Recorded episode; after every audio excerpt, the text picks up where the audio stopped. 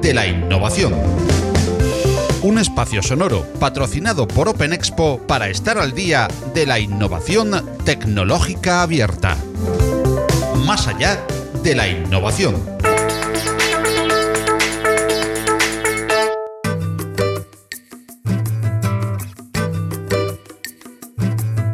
FOSS, FOSS, es un acrónimo de Free and Open Source Software, o sea, software libre y de código abierto. A este acrónimo es usual añadirle una L, quedando como FLOSS. Esto se hace para incidir en la palabra libre en español, a pesar de ser ampliamente reconocida también en inglés, y se debe a la ambigüedad que presenta la palabra free en la lengua de Shakespeare, que puede significar tanto libre como gratis. Este es el primer y probablemente más extendido error cuando hablamos de software libre y de código abierto. Aunque estos tipos de software se distribuyen en multitud de ocasiones de forma gratuita, no tiene por qué ser así, ni está implícito en ninguna de sus definiciones. La palabra free constata un ámbito de libertad, no de gratuidad que se quiere acentuar, incluyendo la palabra libre en español, aun en foros de habla inglesa. El otro gran error es confundir ambas formas de liberar software, entendiendo que son sinónimos software libre y software de código abierto, cuando existen diferencias que vamos a intentar aclarar en esta entrega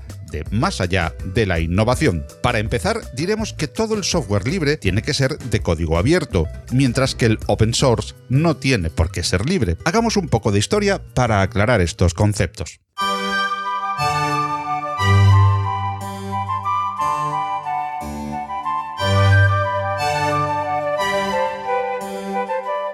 En los primeros tiempos de la moderna computación, todos los programas eran de código abierto y podían asimilarse, en muchos casos, a lo que hoy se llama software libre. Estos primeros programas se desarrollaban fruto de la cooperación, de diferentes ámbitos académicos y de la investigación, concibiéndose, al igual que cualquier otra ciencia como la física o la química, no se consideraban un producto. La década de los 70 y 80 marcó el gran punto de inflexión cuando las compañías dedicadas a la informática vieron un enorme filón en registrar y licenciar con derechos de autor el software que acompañaba a las cada vez más usadas y extendidas máquinas que mejoraban día a día el hardware. En este escenario de licencias privativas y cada vez más cerradas aparece una figura clave en todo el asunto que nos ocupa, el doctor Richard Matthew Stallman.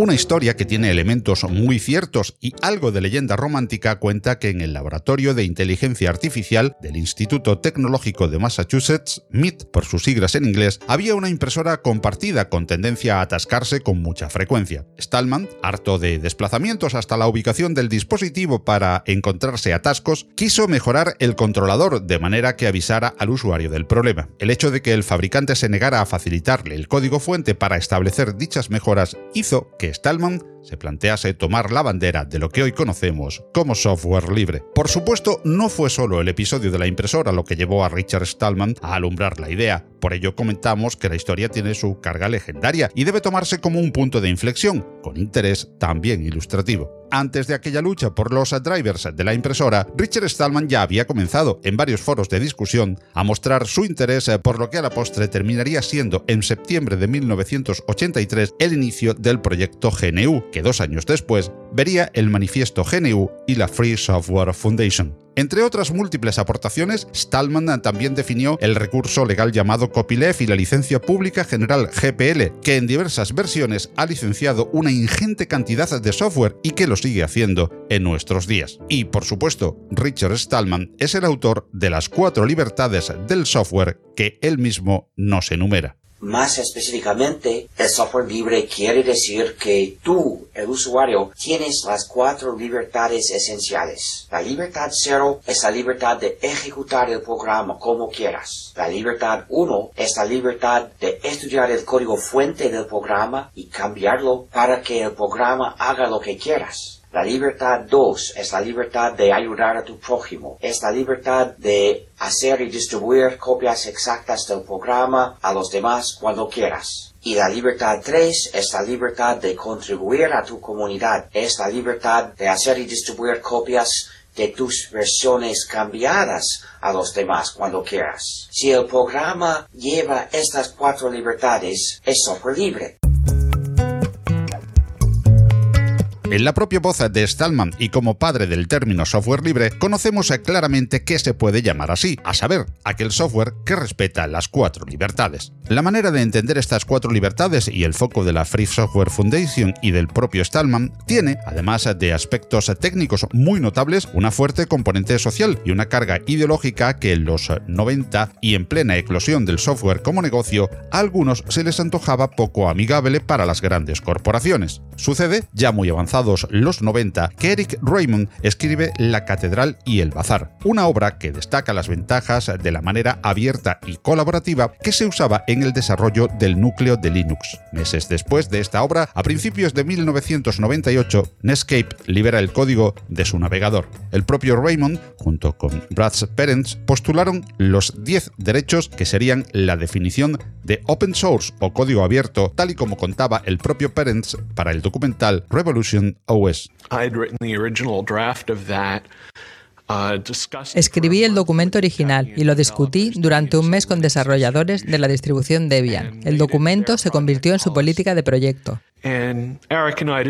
Eric y yo decidimos reetiquetar lo que habíamos escrito para Debian como definición de open source y así dijimos, open source es una lista que te da unos derechos, tal y como se explica en la propia definición de open source.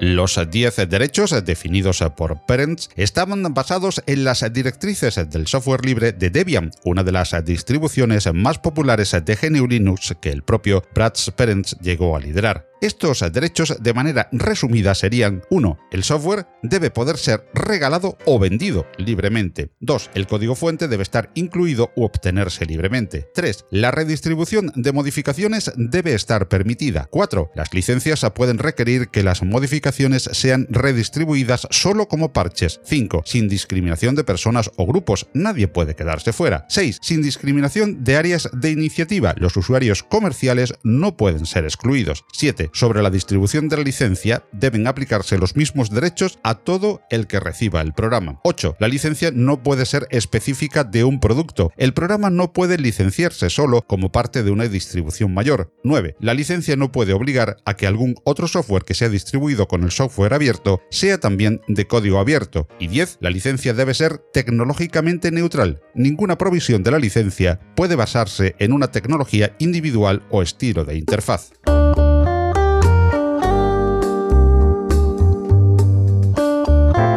Eric S. Raymond y Brad Parents fundaron en febrero de 1988 la Open Source Initiative, que basándose en los derechos anteriores ofrecía una visión pragmática con incidencia en las ventajas tecnológicas del software libre, pasando a la etiqueta más genérica de Open Source. En la actualidad, la Open Source Initiative tiene como socios desde Microsoft a Twitter, pasando por la Linux Foundation, Mozilla, HP o Red Hat, entre otros muchos. El código abierto es, cuando entramos en la década de los años 20 del segundo milenio, la forma en que se licencia la gran mayoría del software que está en punta de lanza de la innovación y la mayoría del que nos aporta todos los servicios en la red. Ha disparado y acelerado exponencialmente la innovación y lo va a seguir haciendo sin duda en los próximos años. Pero como ven, tanto software libre como solo de código abierto se nos presentan en ciertas ocasiones tan unidos que nos resulta difícil encontrar la diferencia. Esta diferencia está en que es open source aquel que se amolda a los derechos del código abierto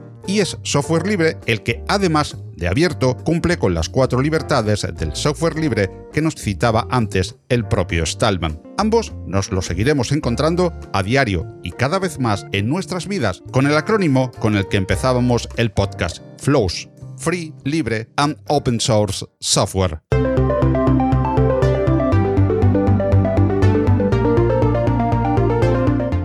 Más allá de la innovación es un proyecto divulgativo en formato podcast patrocinado por Open Expo. Suscríbete al podcast en Google Podcast, Apple Podcast, Evox, Spreaker, Spotify, audios de YouTube o visítanos, óyenos y suscríbete al feed en nuestra web más allá de la innovación.com. Si te gustan los contenidos que te ofrecemos en Más allá de la innovación, comparte con todos nuestro podcast o apóyanos con tus likes y valoraciones, ayudándonos así a crecer y poder seguir trayendo cada semana más y mejores audios alrededor de la innovación tecnológica abierta.